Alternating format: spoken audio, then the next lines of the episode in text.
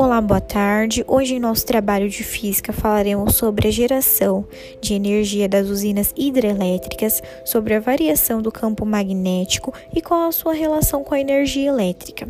Falaremos também sobre o seu funcionamento e características, além de demonstrarmos e explicarmos sobre os diversos outros tipos de geração de energia, enfatizar alguns pontos que relacionam a energia hidrelétrica com a economia, impactos ambientais e sociais e qualidade de vida também.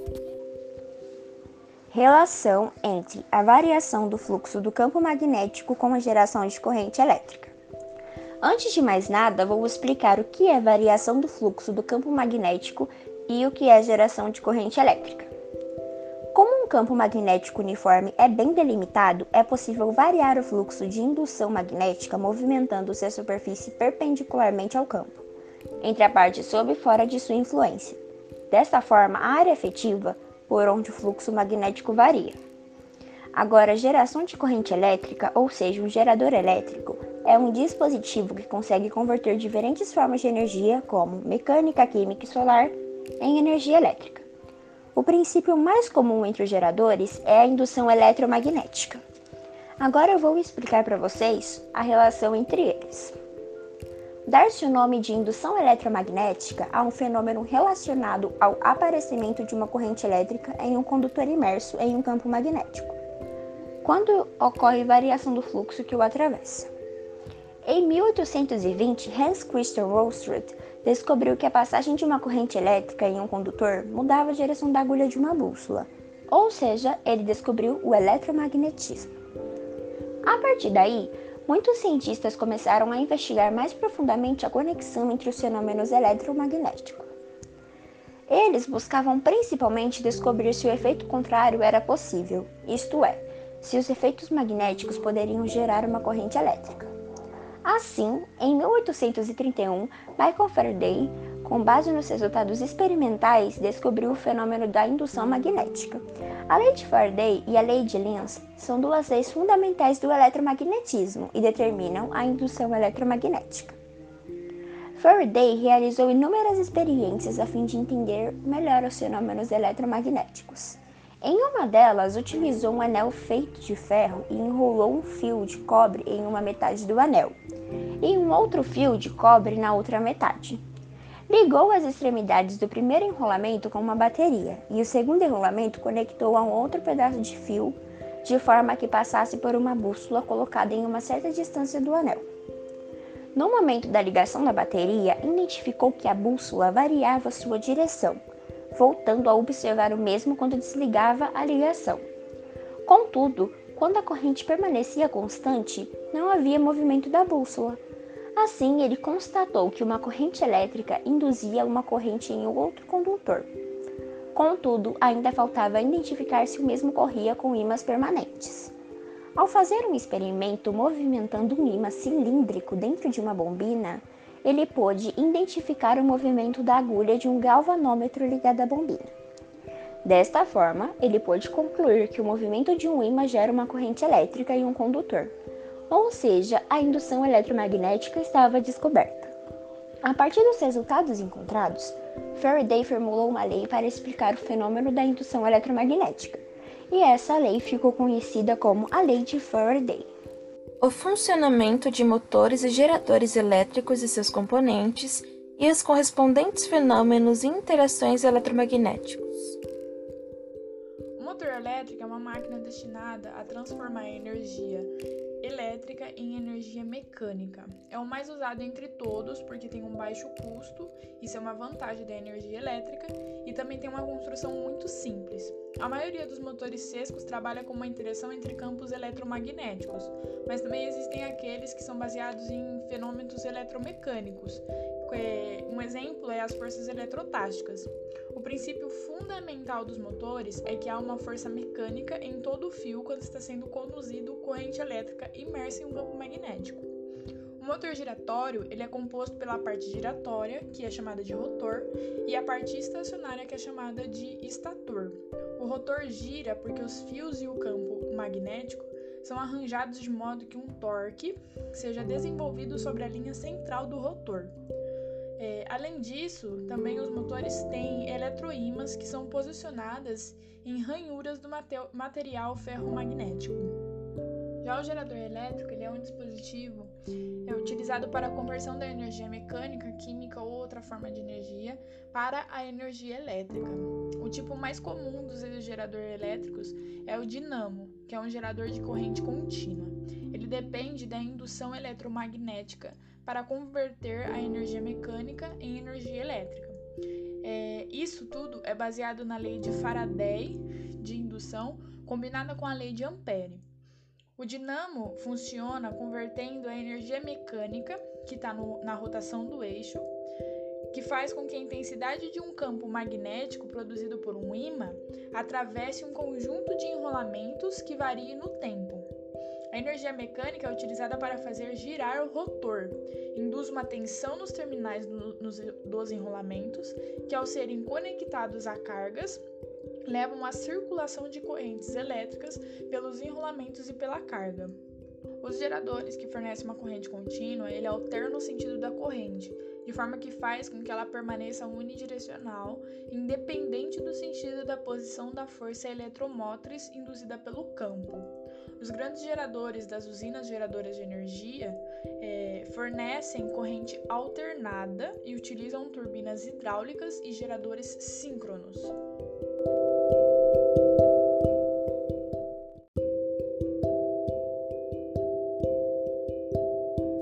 Fases e características de transformações de energia em usinas geradoras de eletricidade. As usinas elétricas são instalações industriais que são designadas para a geração de energia elétrica.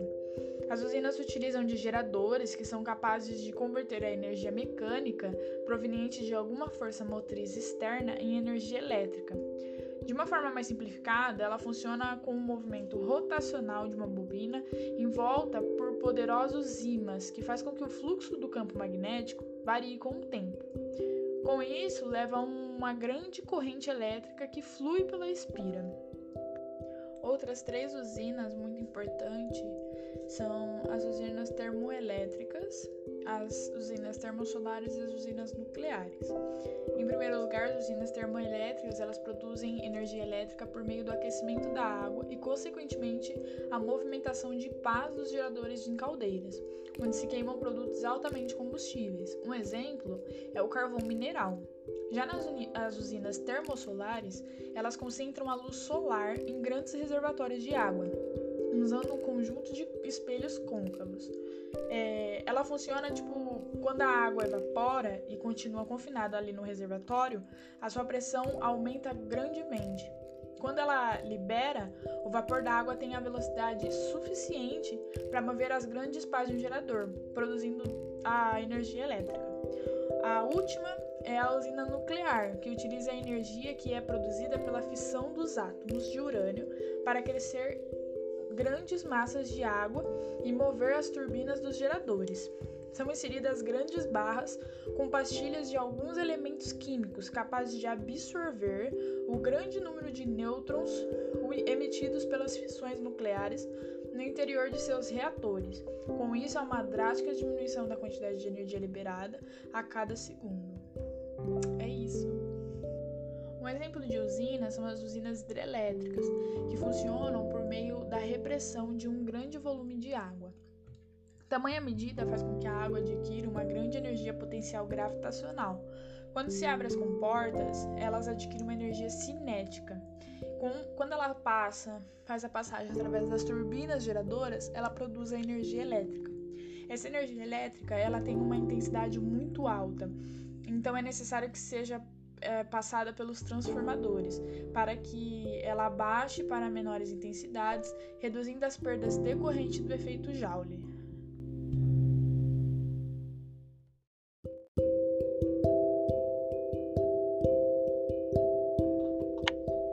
Processos de geração de energia elétrica. É quase impossível imaginar a vida moderna sem eletricidade, não é? Praticamente tudo que temos fazemos e possuímos, além dos lugares que frequentamos, depende da energia elétrica. Por trás dessa tecnologia há uma geração de energia elétrica, que decorre de inúmeros processos. O uso da eletricidade, como conhecemos hoje, foi distribuída por companhias elétricas para o uso residencial. Ele é recente, tendo pouco mais de 100 anos. Durante a Revolução Industrial, os geradores transformavam a energia mecânica das máquinas a vapor em energia elétrica. Do século XIX, o uso da energia hidráulica foi popularizado com a instalação da hidrelétrica nas cataratas do Niágara, na América do Norte. No século XX, outras fontes de energia elétrica foram descobertas, como a nuclear e a eólica, e a preocupação do esgotamento energético começou a surgir no mundo. Alguns tipos de processo de energia elétrica: geração de energia elétrica por fontes não renováveis. Antes que a energia faça os aparelhos elétricos da sua casa funcionarem, ela precisa ser produzida. Fontes fósseis. Também conhecidas como combustíveis fósseis, essas fontes são o petróleo e os seus subprodutos, o carvão mineral e o gás natural. Eles são assim chamados porque foram formados há milhões de anos, por meio da deposição da matéria orgânica, plantas e animais mortos, nas bacias sedimentares. Nesse caso, a energia elétrica é formada a partir da combustão desses recursos minerais. Energia nuclear. A princípio de funcionamento da energia nuclear se baseia na geração de calor da fissão do urânio em um reator. Esse calor produz vapor, que aciona turbinas ligadas a geradores de corrente elétrica. Produção de energia por fontes renováveis.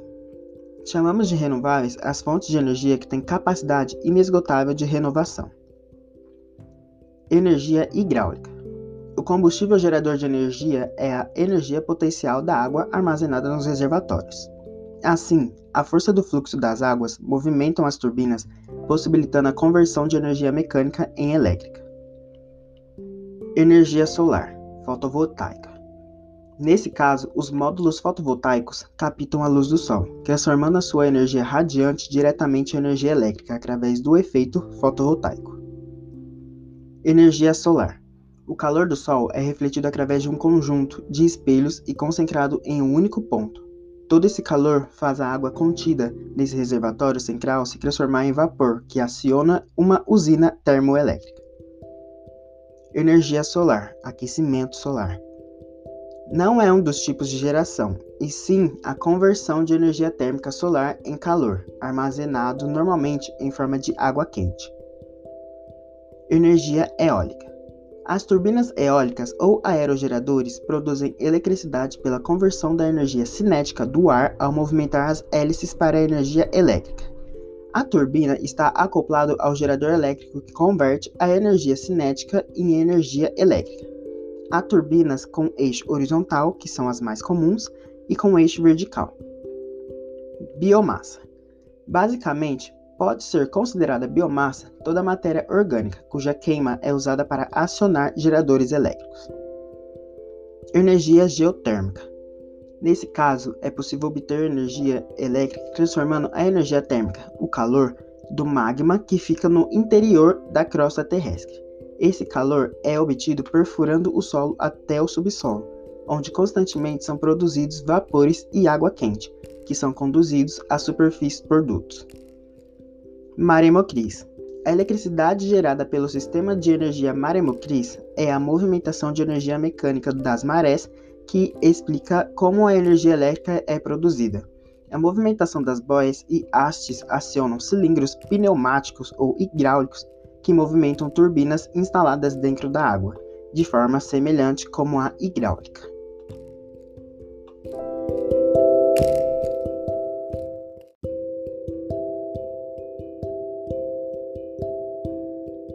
Relação da produção da energia hidrelétrica com os impactos ambientais e sociais.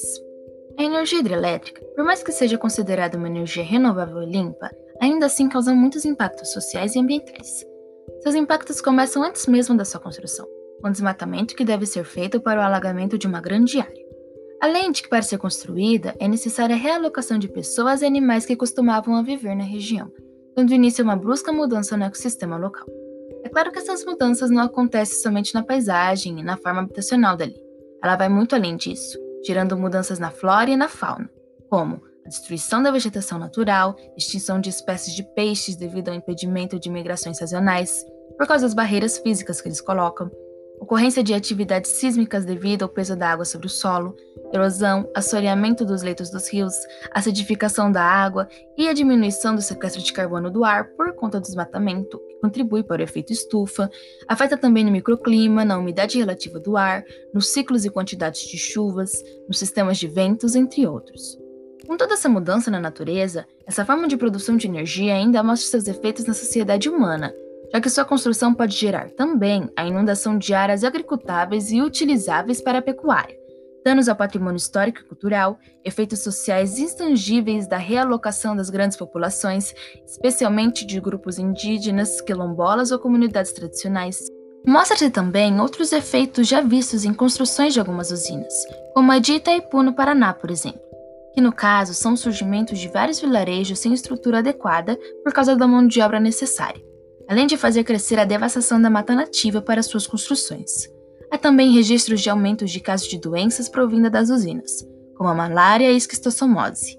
Enfim, há realmente muitos impactos que evidenciam que a hidrelétrica, apesar de ser uma ótima escolha não poluente para a produção de energia, ainda assim não é perfeita, como qualquer outro método de produção de energia. As diferentes fontes de energia no Brasil. Na matriz elétrica de todo o território brasileiro, encontramos 83% da produção de energia originárias de fontes renováveis. No total, por aqui temos oito tipos diferentes de fontes energéticas, sendo que em 2018 ela ficou assim. Em primeiro lugar, representando 66,6% da produção total, a energia hidrelétrica. Em segundo, com 8,6% o gás natural. Em terceiro, com 8,5% a biomassa. Em quarto, com 7,6% a eólica. Em quinto, com 3,2% o carvão e seus derivados. Em sexto lugar, com 2,5% a nuclear. Em sétimo, com 2,4% o petróleo e seus derivados. Em oitavo e último lugar, com 0,5% a energia solar. Relação com a evolução da produção de energia com o desenvolvimento econômico e a qualidade de vida. Desde a pré-história, o homem tem usado a inteligência para criar mecanismos que reduzam o seu esforço e aumente o conforto. Ao dominar a técnica do fogo, melhorou sua alimentação, iluminação e segurança. Inventou a roda, entre outros mecanismos que multiplicaram sua força física e facilitaram o transporte. Descobriu a força das águas, dos ventos e domesticou animais usando força de cavalos e bois para o trabalho. Milhares de anos se passaram até que um fato marcou a história da energia: a invenção da máquina a vapor, um símbolo energético da Revolução Industrial. O fogo, então, transformado em movimento, isso permitiu que a construção de grandes fábricas e sua aplicação nos transportes.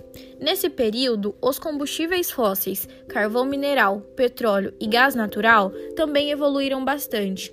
Até hoje representam a mais importante fonte de energia, inclusive gerando tecnologias mais avançadas. Mas foi apenas há pouco mais de 100 anos que surgiu a energia elétrica, o símbolo da era da informação. Através dela, outras, forma outras formas de energia puderam se transformar com uma eficiência como calor, iluminação e energia.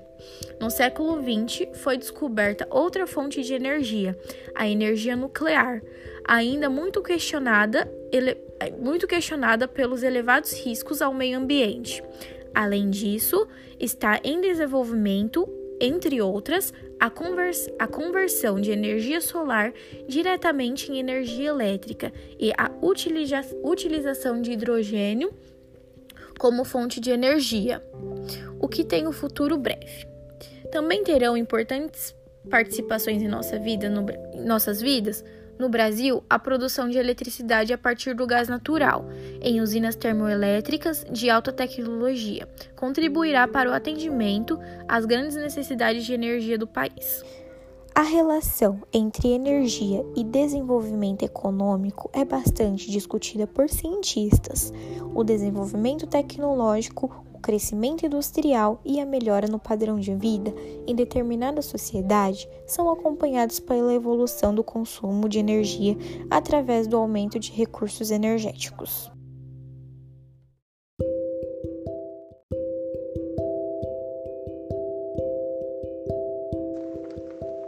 Conclusão. Com base em toda a pesquisa e desenvolvimento do trabalho, podemos concluir que existem várias formas de criar energia e o magnetismo é uma delas, pois a variação do fluxo do campo magnético cria uma corrente elétrica, gerando assim uma indução eletromagnética, que é o tipo de gerador mais comum. Aprendemos também como os motores dos geradores elétricos funcionam, ou seja, as usinas elétricas usam geradores que são capazes de converter de energia mecânica, que provê de alguma forma motriz externa, em energia elétrica.